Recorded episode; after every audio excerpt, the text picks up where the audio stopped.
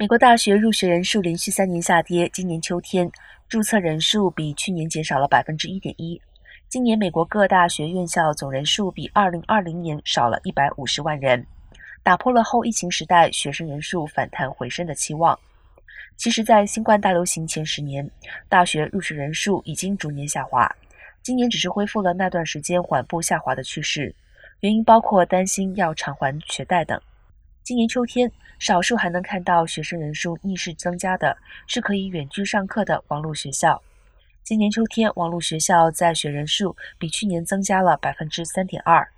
十八到二十岁入学人数则比二零二零年秋季连续两年都增加百分之二十三点四。